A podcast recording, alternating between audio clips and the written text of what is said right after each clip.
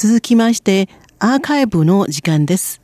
去る7月15日と7月22日、コンピューターシステムの不調により、ニュースなど前半30分の部分が順調に放送されませんでした。深くお詫び申し上げます。本日は7月15日と7月22日のニュースを再放送いたします。どうぞお聞きください。7月15日のニュースをお伝えいたします。はじめに、台湾プロ野球の未然ドラゴンズに日本人の川崎宗則さんが客員コーチとして参加することになりました。未然ドラゴンズは一時解散していましたが、このほど台湾プロ野球への復帰を果たしました。これにより台湾プロ野球は合わせて5チームとなりました。未然ドラゴンズは2021年のシーズンからのリーグ参加を目標としています。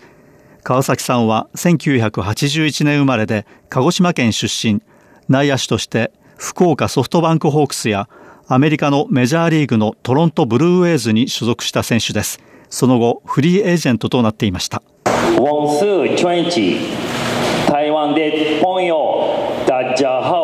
私は川崎です。台湾の皆さん、こんにちは。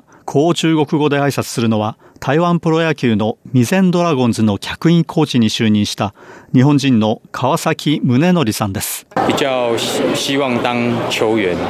未然ドラゴンズの楊勲章監督は、私としては選手として出てほしいですね。まあ、チームに最も有利な体制で臨みたいです。と話します。今年台湾プロ野球への復帰が認められた未然ドラゴンズは一気に32人の選手を採用しました。そのうち今年のドラフト1位の劉国輝さんが590万台湾元、日本円およそ2000万円の契約金で未然ドラゴンズに加入しました。この金額は台湾プロ野球では過去2番目に高い金額となります。コーチ陣には川崎さんのほか統一ライオンズで打撃コーチを務めたことがあるニエトさん、アメリカメジャーリーグで走塁コーチを務めたことがあるサーマンさんの2人のアメリカ人コーチも加わりました。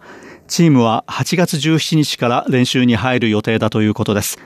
ミゼンドラゴンズは台湾プロ野球元年の1990年に優勝した名門チームで、97年から99年まで3年連続で優勝しましたが、99年のシーズン終了後に解散を宣言しました。最近台湾プロ野球への再加入が認められ10年ぶりの復帰となりました。未然ドラゴンズの復活にファンの期待が集まっています。次に南東県畜産地の大街と呼ばれるこの通り朝早くから賑やかです。朝食の店に大勢の人です。おばさんおはようございます。ああおはよう。焼き餃子の香りが漂います。ネギがいっぱいの卵クレープも美味しそうですこのお店の焼き芋も地元の人たちに人気です。炭焼きでしょ？そうだよ。畜産地名産のさつまいも、中は金色、熱々でいい香りです。100年の歴史を持つという地元独特のお米で作ったこのスナックも、この通りの人気朝食ランキング上位です。祖母の時代、山の上にいたおじさんやおじいさんたちのために作っていたものです。独特の柔らかい特別な味、この通りでしか食べることができません。大街には店が立ち並んでいます。衣食住、どれも歴史があります。地元の人間ですよ。もう60年やってます。この通りは200年以上の歴史があります。日本統治時代から栄えていました。角にあるこの銀行は1962年に建てられたものです。モダンな建物ですが、屋根を見るとなぜか中国風です。畜産鎮の陸東北鎮長は、知らない人は病かと思いますが、実は富の象徴なのです、と話します。隣のバスターミナルはとても年代を感じます。木造の古い漢方薬の店、雑貨店。100年あるそうですよ。粉ミルクの会社が作った温度計。広告看板は色が変わっています。古いラジオ、古い商品棚は歳月を経た記念物です。トラックを改造して作業場になっています。職人さんが靴を修理しています。こんな靴作りは私の代で終わりですよ。昔靴作りで大変に儲かったそうです。今は修理ぐらいしか商売はなくなりました。かつて栄えたこの通り、観光地化するほどの規模はありません。しかしここに来れば買いたいものは何でも売っています。地元の人たちの生活にとっては大切な頼りがいのある通りなのです。以上、7月15日のニュースをお伝えいたしました。この時間担当は早田でした。こちらは台湾国際放送です。続きまして7月22日の映像ニュースをお聞きください。7月22日のニュースをお伝えいたします。はじめに、消化県特産品種のマンゴー、金蜜マンゴーは、独特の口当たりが特徴で、生産量は少ないため、特級品として珍重されています。値段は 1kg で台湾元200元、日本円およそ700円ほどです。1個のマンゴーからはマンゴーアイスが2本しか作れません。1本は台湾元80元、日本円およそ280円というアイスの高級品です。袋から出てきたのは楕円形のボールを半分に切った形のマンゴーアイスです。マンゴーの味です。新鮮で美味しい。新鮮なマンゴーと同じで甘酸っぱい。添加物も入っていません。このマンゴーアイスは1本が台湾元80元、日本円およそ280円です。アイスの中では高級品です。前行政委員長の来清徳さんも絶賛です。他と違いますね。本当に美味しい。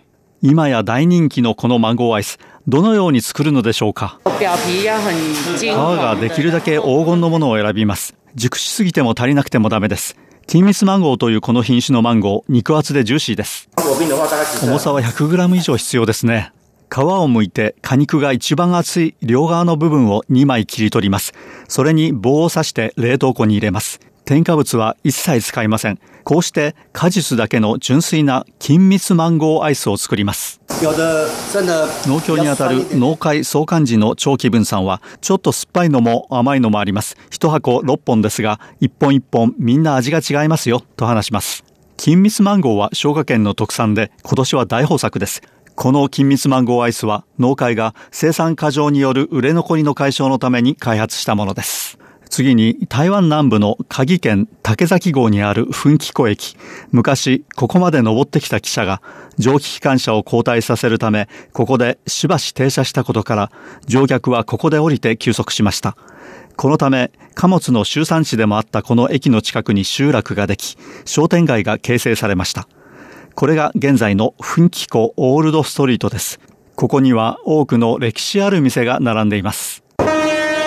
台湾南部鍵県竹崎号にある噴気湖駅です。列車がゆっくりと駅に入ってきます。鉄道の開通によって駅の近くの村には商店街ができました。駅の下の方にある噴気湖オールドストリートです。階段を降り、曲がりくねったり上がったり下がったりする道に沿って歴史のある店が一軒一軒連なっています。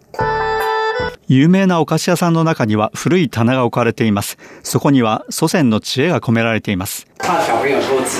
奮起湖釈発展協会常務理事の李知順さんは、子供の盗み食いを防ぐための仕掛けです。